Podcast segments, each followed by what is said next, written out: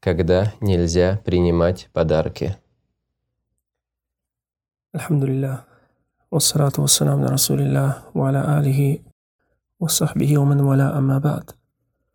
В основе своей подарки принимать сунна.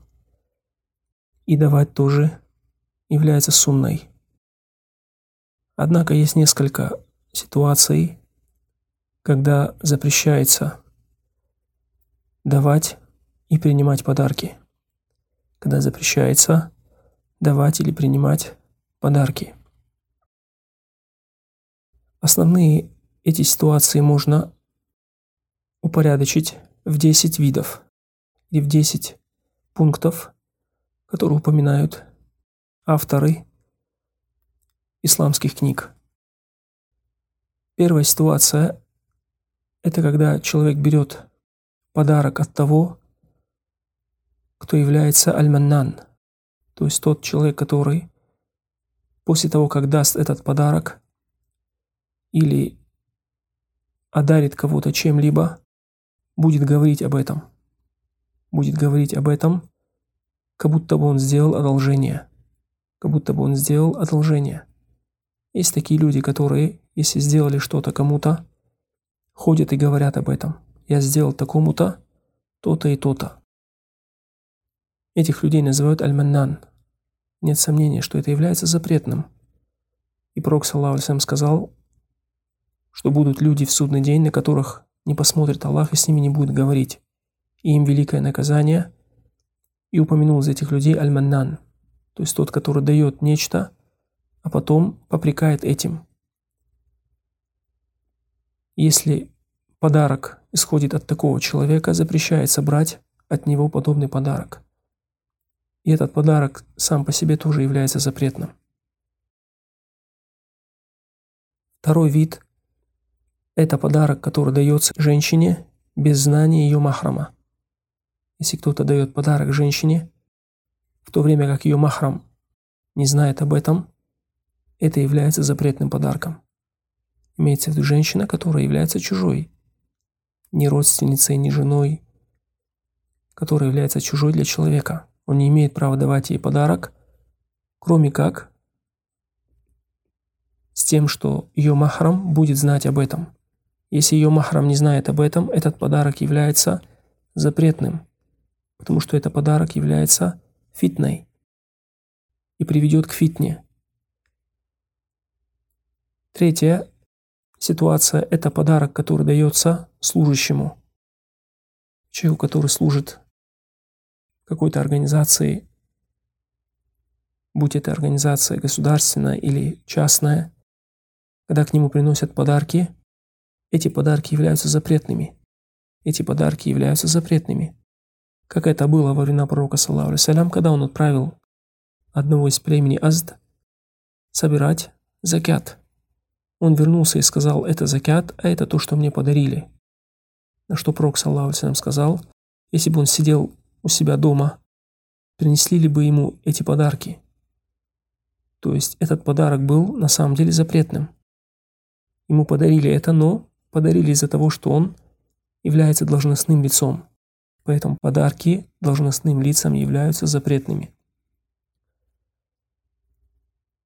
Следующая ситуация, это пятая. Это когда подарок делается человеку, который является не мусульманином в день его праздника. Мы знаем, что есть у христиан праздники иудеев, многобожников, есть праздники, поэтому запрещается им делать подарки в день их праздников, потому как это является возвеличиванием этого дня, что является для мусульман запретным. Однако в том, что касается приема от них подарков в их праздники, в этом есть разногласия у ученых – и более сильное мнение, что разрешается принимать подарки от немусульман в их праздники. Это более сильное мнение. Пятая ситуация – это подарки, которые человек делает своим детям и нарушает справедливость. Нарушает справедливость. То есть у него несколько детей, когда он делает им подарки и нарушает справедливость в этих подарках. То есть этот подарок, например, в день какого-то праздника – праздник жертвоприношения, например. Он делает детям подарок. И этот подарок должен быть одинаковым. Примерно одинаковым для этих детей. Или в том, что касается стоимости, или э, качества и так далее, примерно эти подарки этим детям должны быть одинаковые. Что же касается подарков, которые он делает за какие-то успехи, это отличается. Это отличается от первого вида. То есть, например, он может сказать, кто, например, сделает такое-то деяние, выучит джуз Корана или выучит там 100 хадисов, ему будет такой подарок. И если он выучивает, этот ребенок, это уже подарок за какое-то деяние, это к этому не относится. Однако просто подарки, которые родители делают, они должны быть справедливыми. Будь эти дети взрослыми или эти дети еще не достигли совершеннолетия, без разницы.